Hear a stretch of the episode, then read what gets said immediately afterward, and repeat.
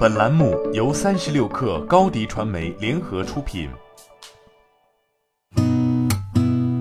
八点一刻，听互联网圈的新鲜事儿。今天是二零二一年十一月三号，星期三。你好，我是金盛。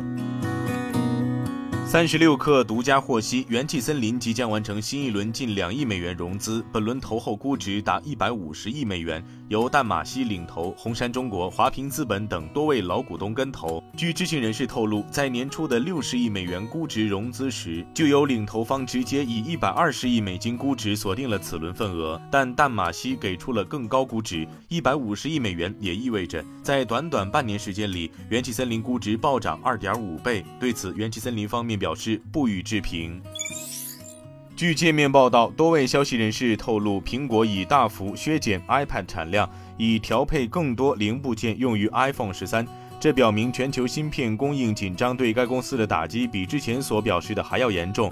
知情人士透露称，过去两个月 iPad 的产量比原计划下降了百分之五十，并补充称，原用于老款 iPhone 的零部件也被调配给 iPhone 十三生产线。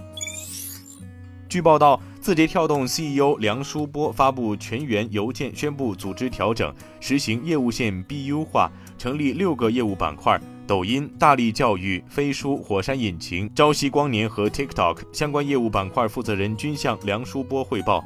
字节跳动将今日头条、西瓜视频、搜索、百科以及国内垂直服务业务并入抖音。该板块负责国内信息和服务业务的整体发展。TikTok 负责 TikTok 平台业务，同时也支持海外电商等延伸业务的发展。据雅虎中国官网公告，二零二一年十一月一号起，用户无法从中国大陆使用雅虎的产品与服务，但不影响雅虎在全球其他地方的产品及服务。此外，雅虎旗下科技媒体 Engadget 宣布，十月一号起关闭提供简体中文内容的 Engadget 中国版。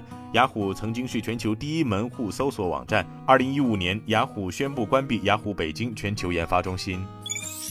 苹果旗下首款混合现实头戴装置最快明年推出，市场传出该新品售价可能高达三千美元左右，是房间相关产品售价最高，也是苹果历来最贵的穿戴装置，由和硕独家拿下代工订单。对此，和硕表示不评论单一客户及产品。